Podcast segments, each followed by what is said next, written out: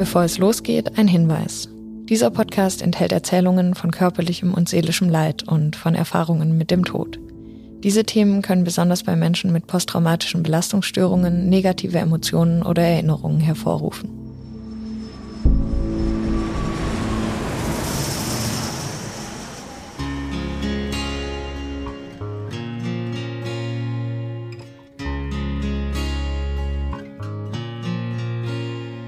Trauma, Schmerzen, Krankenhausaufenthalte und Leid. Das war für viele nach der Katastrophe von Rammstein erst einmal an der Tagesordnung. Doch eine ganz praktische Frage musste dringend beantwortet werden. Wie geht es jetzt eigentlich weiter? Viele waren aufgrund ihrer Verletzungen nicht mehr in der Lage, in ihren Beruf zurückzukehren. Familien haben ihre Väter oder Mütter verloren, die das Geld eingebracht haben. Politiker haben natürlich schnell versprochen zu helfen. Sie sprachen von unbürokratischer Hilfe. Doch trotz der vielen Versprechen blieb die Hilfe zunächst für viele aus. Im Februar 1989, ein halbes Jahr nach dem Unglück, berichten die Zeitungen, 1000 von 1400 Anträgen seien noch nicht erledigt. Das Ganze könne noch Jahre dauern, heißt es. Landesinnenminister Rudi Geil begründet das damit, dass die Anträge bei Personenschäden besonders schwer zu bearbeiten seien. Denn es gehe um Beerdigungskosten, Schmerzensgeld, Verdienstausfall, Unterhaltszahlungen und so weiter. Angeblich hätten die Geschädigten aber Vorauszahlungen bekommen. Laut Berichten im Februar bereits 9 Millionen Mark. Bei meinen Recherchen habe ich dazu Verschiedenes gehört und gelesen. Bei vielen sind die Vorauszahlungen zwar angekommen, aber nicht überall und vor allem nicht immer in ausreichender Höhe. Das Geld reichte gerade so, um Krankenhausaufenthalte, OPs oder medizinische Produkte zu bezahlen. Und den Betroffenen wurden seitens der Behörden jede Menge Steine in den Weg gelegt. Sie mussten um jede Hilfe kämpfen. Das ärgert Sibylle Jatzko noch heute, wie sie uns im Interview erzählt.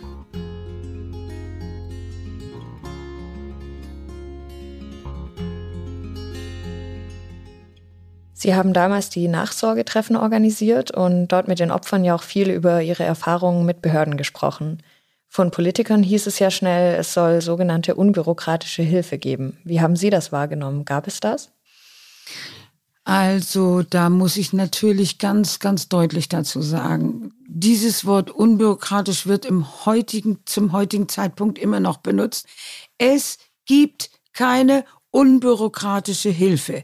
Jede Hilfe, die von Staatswegen, Landesregierung, wer auch immer geleistet wird, ist bürokratisch. Das heißt, es braucht Anträge dazu, es braucht Kontrolle dazu. Und diese Bürokrat, Bürokratie, die notwendig ist, die kann schnell geleistet werden, die kann menschlich, fürsorglich, äh, geleistet werden, so dass man diesen Begriff Bürokratie nicht bewerten muss.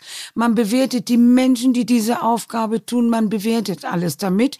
Man weckt in den Menschen Fantasien, dass sie denken, die kriegen jetzt auch relativ schnell ihr Geld.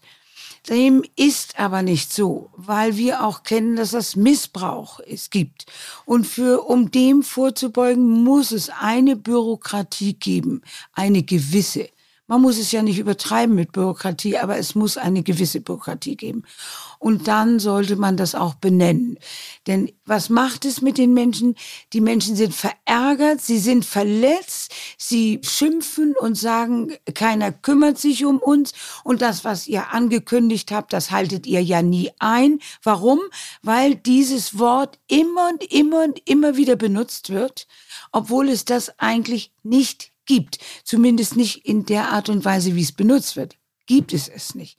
Und wie war das damals? Gab es wenigstens schnelle Hilfe oder haben die Leute lange warten müssen? Also was ähm, bei Rammstein natürlich eine Rolle spielt, so kann man ganz eindeutig sagen, dass man im Prinzip erstmal überhaupt nicht wusste, welche Hilfe man diesen Menschen zukommen lässt. Da gab es gar nichts. Das Einzige, was es gab, ist Schmerzensgeld. Es gab ein sogenanntes Schmerzensgeld und die haben das so gemacht, das können sie anfordern über einen Antrag, dass sie da auch geschädigt wurden. Und sie müssen dann, äh, hätten dann auch unterschreiben müssen, dass aber sie infolge dieser Katastrophe nichts mehr austritt und sie keinen Anspruch mehr machen. Und wir wissen ja, was posttraumatische Belastungsstörung macht und dass das erst viel später zu massiven Symptomen führen kann, wenn es eine Reaktivierung der Symptomatik gibt. Das heißt also grundsätzlich ist das natürlich eine, eine Form der Anträge, die man gar nicht stellen darf. Der eine oder andere hat diese, dieses Schmerzensgeld bekommen. Aber neben diesem Schmerzensgeld gab es an Entschädigung, was wir heute als solches bezeichnen würde, nichts. Es wird in der Presse geschrieben, es gab 24 Millionen Entschädigungen für die Leute und jeder stellt sich vor, die haben ja einen Sack voll gekriegt. Das sind alles Gelder, die sind in, die haben sie gebraucht für die Krankenhausaufenthalte, für, für Reha-Maßnahmen, für alles. Aber das waren keine Entschädigungen. Sie haben das einfach als Entschädigung betitelt. Also diese Behandlung des Staates den Betroffenen gegenüber ist wirklich nochmal eine eigene Nachsorgegruppe für sich, denn das war ja sehr häufig ein Thema. Sie haben sich missachtet gefühlt. Sie haben sich bewertet, abgewertet gefühlt. Sie haben sich nicht ernst genommen gefühlt mit ihren Symptomen, mit ihrer Betroffenheit. Sie waren zwar offen und haben immer Rede und Antwort gestanden, auch der Presse und dem Fernsehen gegenüber, weshalb wir als Gesellschaft auch gelernt haben. Das haben wir ja diesen Betroffenen zu verdanken. Aber letztendlich sind sie von den Verwaltungen und Behörden nicht anerkannt worden.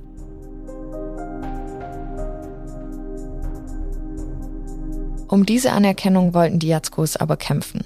Wenn die Verwaltungen das Leid der Menschen nicht anerkennen und lindern, sondern eher verschlimmern, dann sollten sie es mit ihnen zu tun bekommen. Also wollten sie Zahlungen gerichtlich durchsetzen. Dafür hatten sie prominente Hilfe. Gerhard Baum war Innenminister der Bundesrepublik Deutschland von 1978 bis 82. Als Rechtsanwalt vertrat er die Opfer des Rammstein-Unglücks öffentlichkeitswirksam in einem Prozess gegen die Bundesregierung. Auch später hat er immer wieder Opfer vertreten, so auch die Mehrzahl der Menschen, die vom Unglück bei der Love Parade 2010 betroffen sind. Für die Rammstein-Opfer hat er zunächst versucht, die Regierung, damals unter Kohl, zu überzeugen, Entschädigungen als eine Art Abschlussgeste zu bezahlen, wie der Spiegel 2003 in einem Bericht zusammenfasst. Das hatte allerdings keinen Erfolg. Baum bezeichnete daher die Bundesregierung als engherzig. Dann reichte er Klage ein, 1998, vor dem Landgericht Koblenz.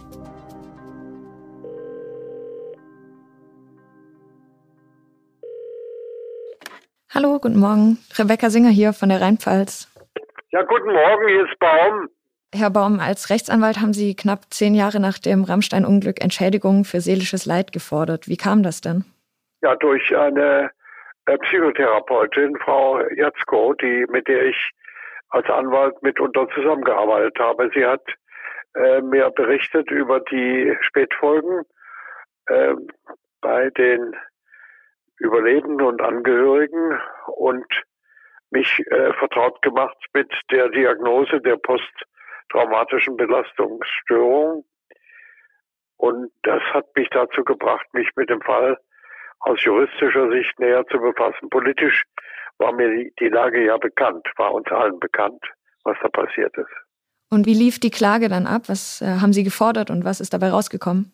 Ja, wir haben, ich, ich kann das nur dunkel erinnern. Also wir haben immateriellen Schadenersatz gefordert für die, diesen genannten Personenkreis, also äh, den, die seelischen, für die seelischen Beeinträchtigungen, die es gegeben hat. Und das Gericht hat diese äh, Einschätzung sehr skeptisch gesehen und sich dann auf, äh, auf die Verjährung zurückgezogen. Unsere äh, Klage war erfolglos.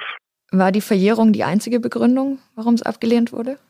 Nein, es war, es war es, es war Skepsis gegenüber dieser Einschätzung, dass äh, beim Gericht das deutsche Recht steht äh, und stand immateriellem Schadenersatz, also Schaden, der nicht in materiellen Werten bestand, immer skeptisch gegenüber und das in Gegensatz zu anderen europäischen Staaten, äh, so dass äh, es nur langsam ist das Bewusstsein in Deutschland gewachsen, dass da auch der sogenannte Seelenschaden, um es mal volkstümlich zu sagen, einer Entschädigung bedarf. Das heißt, es hat sich bis heute geändert? Es hat sich rechtlich etwas geändert. Ich kann es genau nicht sagen. Ich habe es nicht weiter verfolgt, aber es sind Gesetze geändert worden. Die Lage hat sich heute verbessert. Also früher war sie katastrophal. Wenn Sie durch äh, Unfall ein Bein verloren haben, bekamen Sie ein lächerlich Schmerzensgeld. Und, und das so war auf Dauer nicht mehr haltbar. Aber das hat in, in, in, in der Sache Rammstein sicherlich eine Rolle gespielt, äh, diese äh, Fremdheit gegenüber auch der deutschen Gerichte gegenüber seelischem Schaden, der nicht als äh, entschädigungswürdig angesehen wurde. Haben Sie eine Idee, warum ausgerechnet in Deutschland äh, das nicht so unbedingt anerkannt ist und war? Wahrscheinlich hat sich das lange entwickelt und äh, es wurde sogar als unanständig angesehen, diese äh, Beeinträchtigung, seelische Beeinträchtigung mit Geld kompensieren zu lassen. Das stand nicht in der deutschen Rechtstradition. Und äh, die Aufarbeitung vom Unglück, wie haben Sie die erlebt? Wie wurde da aus Ihrer Sicht von den Behörden mit den Opfern umgegangen?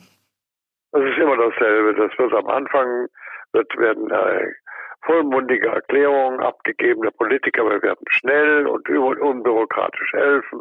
In vielen Fällen können Sie das immer wieder erleben. Und wenn es dann um die Abwicklung geht, wird es sehr schwierig.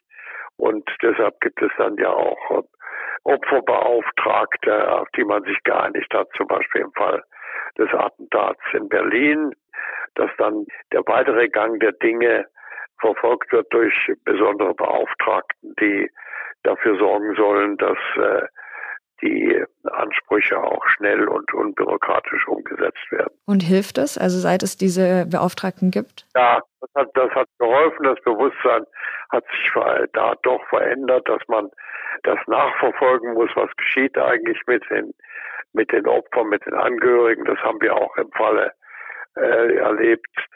Der, der, der Katastrophe der, während der Lastparade in Duisburg haben wir 80 Mandanten etwa vertreten. Und äh, da gibt es auch ein, ein neues Opferbewusstsein, das sich durchgesetzt hat. Äh, es gibt eine Stiftung, es gibt äh, also eine Nachsorge. Die Nachsorge hat sich wesentlich verbessert.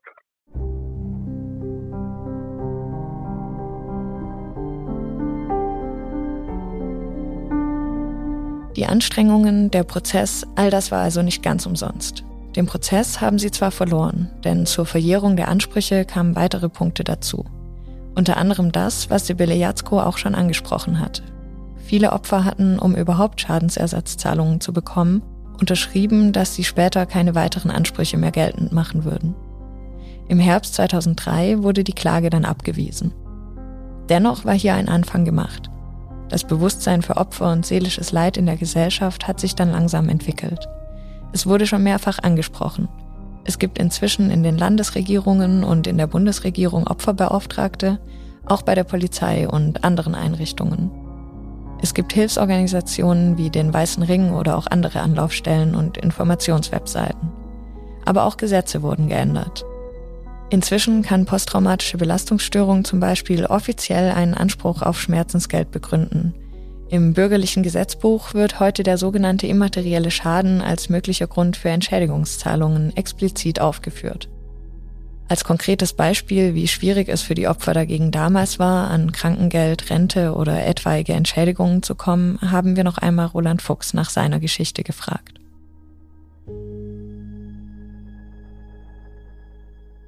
Sie wurden bei dem Unglück ja schwer verletzt und brauchten unmittelbar Unterstützung. Gab es da Probleme mit den versprochenen Hilfen oder war das alles ganz einfach zu lösen? Also äh, einfach zu lösen absolut nicht, das ist ganz klar. Sachschäden oder Beerdigung, die Sache, das wurde bezahlt. Das ging äh, nach Vorlage von Belege eben auch wieder zügig alles. Gab es auch Vorauszahlungen, was jetzt Entschädigungen betrifft und die, die Sache. Wie gesagt, man, man musste schon, dass man sich einen Anwalt nehmen muss, das, äh, was auch wieder auf der einen Seite schon richtig ist, aber man kommt sich dann wirklich vor, wie wenn man alles dann, dann einklagen muss, alles beweisen muss, alles rechtfertigen muss. Äh, was ja teilweise auch so war, also man hat wirklich viel mit Bürokratie zu kämpfen gehabt. Nicht unbedingt mit dem Amt selber, mit dem natürlich auch, aber äh, die ganze, ganze Behörde, die, die dann auch noch durchlaufen musste, also Arbeitsamt oder Schwerbehinderteausweis. Also ich musste damals äh, noch um meinen Schwerbehinderteausweis kämpfen, wo jeder Arzt sagte, das kann ja nicht sein. Also mit den äh, Folgeschäden, mit den Verletzungen, die ich hatte, äh, mich da noch mit Prozent herumschlagen müssen und mit Merkzeichen, dass ich irgendwelche äh, Vergünstigungen habe. Das äh, war äh, von dem her schon, schon belastend alles, ja. Wie lief das denn konkret ab? Was haben Sie dann, haben Sie sich erstmal arbeitslos melden müssen oder haben Sie zuerst schon direkt eine Rente bekommen oder wie? Naja, also ich war, ich war ewig lang im Krankenhaus, musste dann, dass ich äh, Krankengeld, ich musste kündigen, ich musste meinen Arbeitsplatz, glaube ich, kündigen damals, um noch Krankengeld zu bekommen, habe gleichzeitig Rente beantragen müssen, habe Berufsfindung gemacht dann später, über mehrere Wochen, die eigentlich auch ganz gut lief, aber dann hat es Kaiser in dem Gesundheitszustand bekomme ich, äh, wenn ich äh, Umschulung mache, bekomme ich ja keinen, keinen Arbeitsplatz oder keine, keine Stelle, wo ich diese Beiträge wieder einbezahle, die ich da, die ich jetzt koste für diese Umschulung. Das war von, eigentlich von vornherein eine ziemlich aussichtslose Sache, aber trotzdem muss man den Weg gehen und muss da, äh, ja, muss da dann noch kämpfen, um die, also äh, richtig klar war das bei mir dann am fünften Jahrestag. Was haben Sie denn vor dem Unglück gearbeitet? Also bis zu dem Unglück war ich äh, Schreiner, also ich habe Ausbildung als Schreiner, hatte ich, habe äh, als Geselle gearbeitet, wollte dann die Meister, einen Meisterkurs machen, also war schon angemeldet zum Meisterkurs, hätte Meister gemacht zum Schreiner, war mein Traumberuf immer, also mit Leib und Seele war das mein, mein, mein Beruf eben. Da ging aber körperlich dann gar nicht mehr, also ich konnte so schwer nicht mehr arbeiten war das von Anfang an klar, dass Sie da nicht wieder hin zurück können? Oder? Oh, es war mein Wunsch, dass ich das wieder machen konnte, aber wenn man realistisch war, also auf Dauer ging sowas nicht. Also vielleicht äh, hätte ich es zeitlang geschafft, aber körperlich hätte ich, hätte ich dann noch mehr kaputt gemacht. Dann. Also wenn ich das erhalte, gesundheitlich das erhalte wollte, was ich, was die Medizin erreicht hatte, äh, würde ich mit, äh, mit dem Beruf körperlich wieder viel kaputt machen als Kaiser. Äh, ich soll es nicht. Und bei der Berufsfindung, was für Berufe standen dann da zur Auswahl oder zur Überlegung? Dann habe ich die Berufsfindung gemacht. Die wurde über das Arbeitsamt, habe ich die beantragt und genehmigt bekommen. Ging dann mehrere Wochen, wurde getestet und also äh, alles Lernfähigkeit, Allgemeinbildung, handwerkliches Geschick, medizinische Untersuchungen. Und da kam raus, also ich sollte oder könnte einen beratenden Beruf machen, im sozialen Bereich wäre ganz gut. Oder auch sogar was Richtung Architektur dann machen, dass ich in die Richtung, weil er beruflich schon die Voraussetzungen hatte, hätte dann äh, zweijährige äh, Ausbildung machen sollen.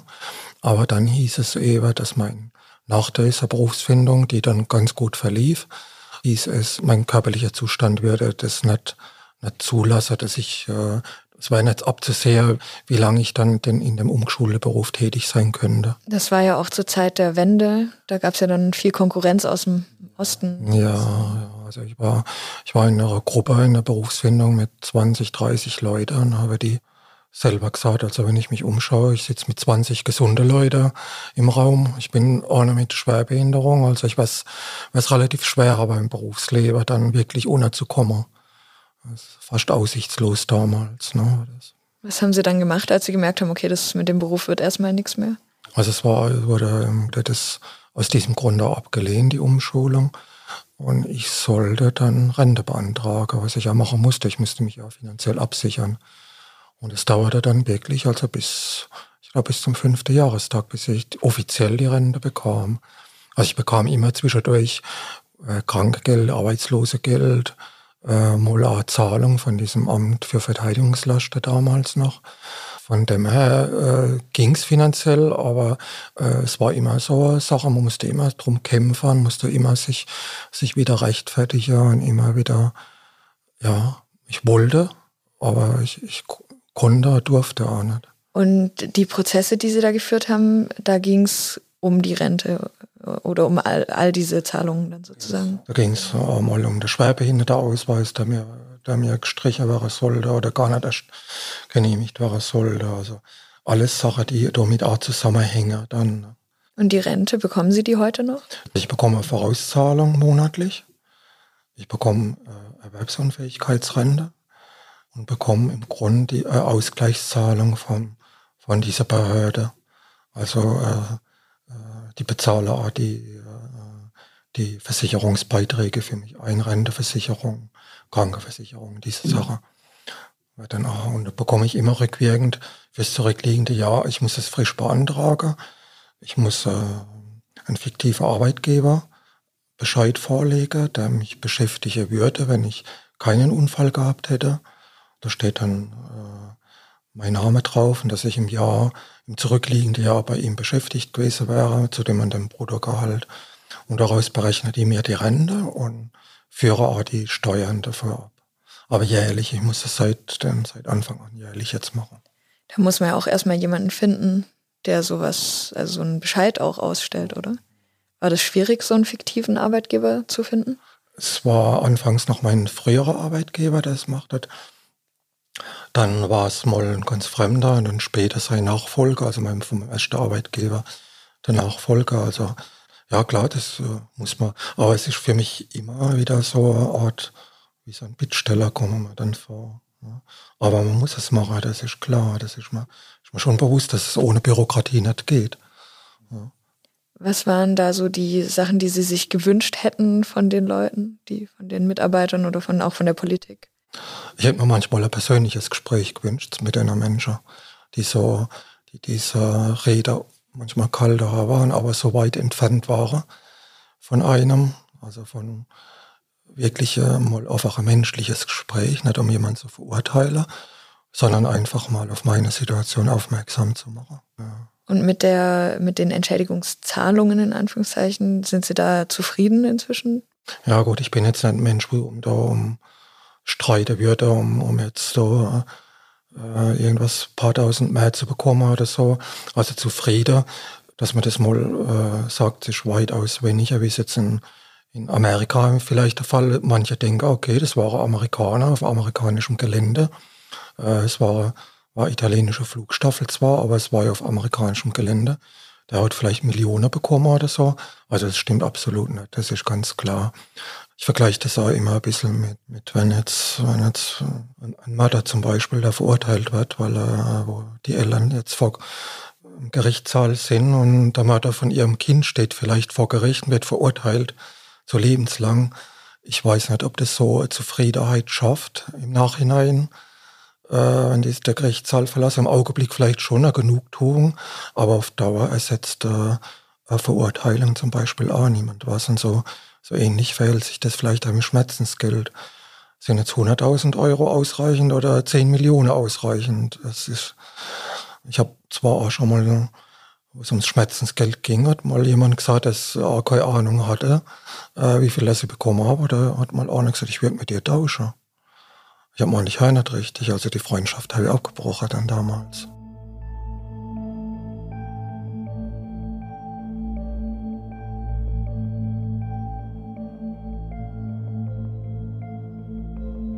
Eine Entschädigungszahlung bringt keinen geliebten Menschen zurück, das ist klar. Doch eine Würdigung ihres Leids und eine angemessene Behandlung durch die Behörden, das haben sich die Opfer von Rammstein schon gewünscht. Zum Glück gab es auch damals nicht nur den Staat und die Behörden, sondern auch noch den Rest der Gesellschaft. Bei großen Katastrophen kommt auch heute noch immer wieder die Hilfsbereitschaft der Menschen zum Vorschein. Berührt von den schrecklichen Schicksalen organisierten damals alle möglichen Gruppen und Einzelpersonen Spenden für die Betroffenen. Auch in den USA wurde natürlich über das Unglück berichtet und so wurden auch amerikanische Initiativen gestartet, zum Beispiel haben sich sogenannte Militärgeistliche der US-Luftwaffe in ganz Europa zusammengetan, um Geld zu sammeln. In den USA selbst wurden Wohltätigkeitskonzerte organisiert, es wurde Trinkgeld fürs Einpacken von Lebensmitteln gesammelt und es gab Benefizvorlesungen an Schulen. So kamen laut einem Bericht von Februar 89 208.000 Euro zusammen, die an das Deutsche Rote Kreuz übergeben wurden. Das hat dann noch einmal einen gesammelten Betrag in ähnlicher Höhe hinzugefügt. So konnten knapp 500.000 Euro an die Betroffenen übergeben werden. So ein Engagement hätten sich die Opfer und ihre Unterstützer auch von Seiten der Politik gewünscht und von Seiten der amerikanischen Airbase. Denn auch hier gab es große Vorbehalte. Ein Beispiel dafür ist die Geschichte rund um den Gedenkstein.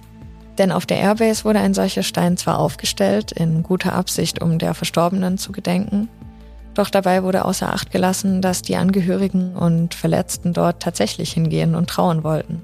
Das gestaltete sich praktisch nämlich recht schwierig, denn die Airbase ist ja militärisches Sperrgebiet und man kann sie nicht ohne weiteres betreten. Um zu trauern, mussten sich die Angehörigen also frühzeitig anmelden, am besten ein paar Tage vorher. Und wenn dann keine Begleitperson da war, die einen am Eingang abholen konnte, dann konnte man eben auch nicht trauern. Eine Betroffene meinte dazu nur, sie kann so eine Trauer ja nicht Tage vorher planen. Ein Unding, findet auch Sibylle Jatzko. Sie hat deshalb gemeinsam mit den Betroffenen um einen anderen Gedenkstein gekämpft. Einen, der die Verstorbenen auch wirklich würdigt, auf dem auch die Namen und Geburtsdaten der Menschen stehen. Auf dem nicht, wie bei dem auf der Base, nur das Datum des Unglücks zu lesen ist und keine Namen. Einen, an dem man auch wirklich trauern kann. Von dem Kampf um den Gedenkstein und von den Wünschen der Betroffenen dafür hat uns Sibylle Jatzko erzählt. Also das Geburtsdatum soll draufstehen. Also der Name sollte draufstehen. Also das war sehr wichtig. Also haben wir angefangen, uns Gedanken zu machen, wo könnten wir denn sowas hinstellen. Dann haben wir angefangen, uns also auch mit, ähm, mit der Stadt äh, Rammstein äh, Kontakt aufzunehmen, wo die uns unterstützen könnten. Da war also gar keine Unterstützung da, weil sie von vornherein gleich gesagt haben, ein Gedenkstein hier, dann ist ja unser Ort nur noch im Zusammenhang mit dieser Katastrophe zu sehen. Das wollen wir nicht. Wir wollen mit der Katastrophe eigentlich gar nichts zu tun haben. Ja, das war also nur eine ganz andere Rückmeldung, als wir es erwartet hatten. Dann sind wir damals an die katholische Kirche gegangen und sind dort, wir haben noch ein Foto, wo wir alle auf diesem, auf dem Friedhof stehen, wo wir gesagt haben, diesen Platz, den können wir uns gut vorstellen für einen Gedenkstein. Das wurde aber alle, auch von der Kirche wurde es abgelehnt. Es wurde alles abgelehnt. Und dann haben wir, haben eigentlich ziemlich alle resigniert gehabt und eine Hinterbliebene und ich, wir beide, wir beide waren diejenigen, die gesagt haben, nein, wir kämpfen jetzt so lange, bis wir einen haben, einen Platz haben, wo dann dieser Stein auch umgesetzt werden kann. Gut. Dann haben wir uns überlegt, ja, wie und was, an wen müssen wir denn gehen? Und dann haben wir damals unser Landrat, das war der Rolf Kühne von der SPD, wir haben den Kontakt aufgenommen, wir haben gesagt, kann er uns nicht unterstützen? Er hat gesagt, ja, aber was habt ihr denn für Vorstellungen? Und dann haben wir sind wir an diesen Platz gegangen, wo ja jetzt auch der Gedenkstein steht und haben damals gesagt, das wäre doch eigentlich ein ganz guter Platz. Der ist also im, im Sichtbereich der Airbase, da fliegen die Flieger drüber. So, wir haben noch überlegt, ob das die Traumatisierten überhaupt aushalten können dort an der Stelle. Also da haben, da waren noch viele, viele Überlegungen, aber irgendwann kann man wirklich sagen, dass der Herr Künne, der Landrat, uns unterstützt hat und zwar haben wir ein kleines Stückchen eines Reichswaldgeländes gekauft. Und der damalige Bürgermeister von Ramstein, der hat auch noch Geld verlangt von uns, dass er das, das Vorverkaufsrecht abtritt. Das hat uns noch 40 Euro gekostet. Und das haben wir an die Stadt Ramstein dann bezahlt dann, ab dem Moment, wo wir dieses Grundstück hatten, dann hat die Landesregierung uns wieder unterstützt, indem wir die Namen bekamen, um diese Bronzetafel dann zu machen, wo alle Namen draufstehen. Dann haben wir uns kundig gemacht, wer würde uns und helfen mit einem Gedenkstein, wie soll der aussehen. Dann haben die gesagt, wir wollen einen, einfach, einfach nur einen einfachen Stein haben, einen großen Sandstein.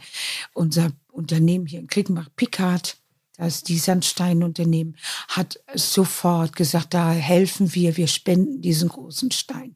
War natürlich eine ganz tolle Sache für uns. Die haben dann auch gespendet, so dass dieser Stein, so wie er jetzt da steht, dann auch wirklich umgesetzt werden konnte. Und das war alles Eigeninitiative von uns. Wir haben das, äh, den Grund ausgehoben die Betroffenen haben mitgeholfen und selbst die Schwerstbehinderten haben mitgeholfen und wenn sie nur kleine Dinge gemacht haben, aber jeder hat mitgeholfen und wollte unbedingt äh, mithelfen, dass dieser Gedenkstein dann dort auch ist. Und das Interessante war, zur Einweihung im siebten Jahrestag waren dann alle, die vorher verhinderten, dass er stattfand, aber in der ersten Reihe vorne bei der Einweihung, weil ja Presse da war, standen sie alle Gewehr bei Fuß, ja. Die Hinterbliebenen und die Betroffenen, die eigentlich das überhaupt erreicht haben, standen wie üblich in der zweiten oder dritten Reihe. Alles, was Rang und Namen hat, stand vorne. Da haben wir noch Bilder davon, ne? Wer pflegt denn jetzt heute die Gedenkstätte? Wir haben das am, am 30. Jahrestag an das Land Rheinland-Pfalz übergeben. Der Landrat hat das übernommen, das Land Rheinland-Pfalz hat es übernommen. Und im Moment haben wir noch ein, ein Ehepaar, die selber ähm, überlebt haben und die diese Gedenkstätte jetzt richtig gehend pflegt. Und das ist auch zu sehen, wie also dann Blumen immer wieder niederlegt, die also schon Bepflanzung gemacht hat. Also es ist zu erkennen, dass da Menschen sich kümmern.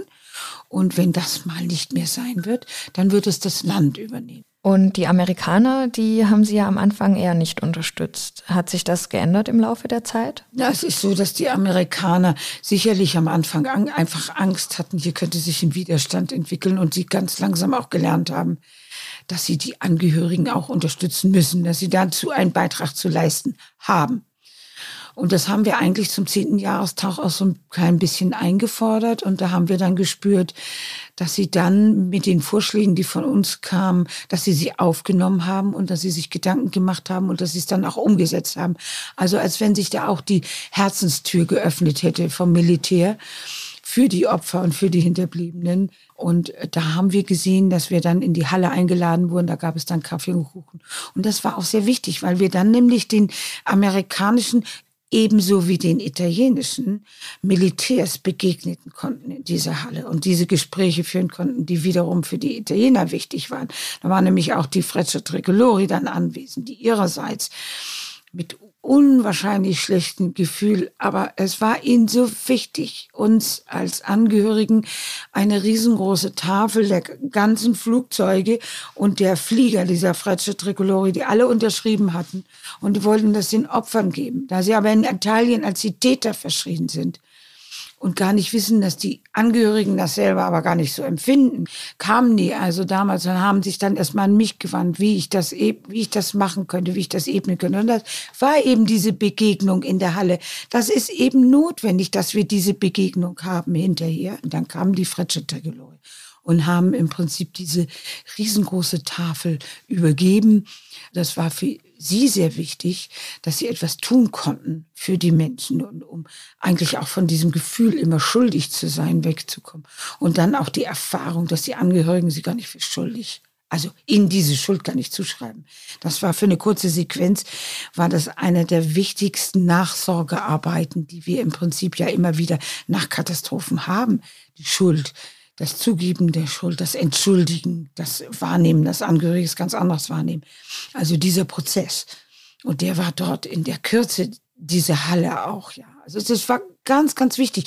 Und bis zum heutigen Tag sind dadurch tiefe Freundschaften der Frecce Tricolori zu Angehörigen entstanden. Die sind mit, mit WhatsApp und E-Mail und allem engstens verbunden. Die haben sie schon besucht und, und, und. Und das ist, das findet alles jetzt statt. Und das sind ja die Heiler. Das sind die heilenden Momente, dass diese Beziehungen und Kontakte dann letztendlich zu einem wunderschönen Miteinander zur Heilung führen. Das ist es ja.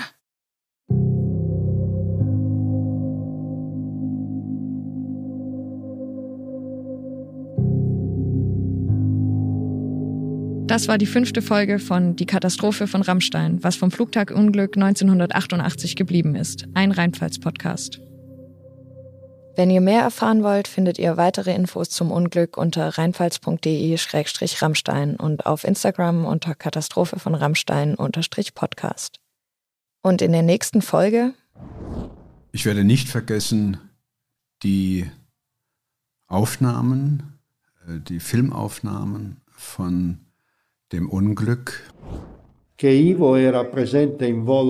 Aber 1994 habe ich herausgefunden, dass Ivo in jener Nacht wohl doch im Dienst und sogar in der Luft war.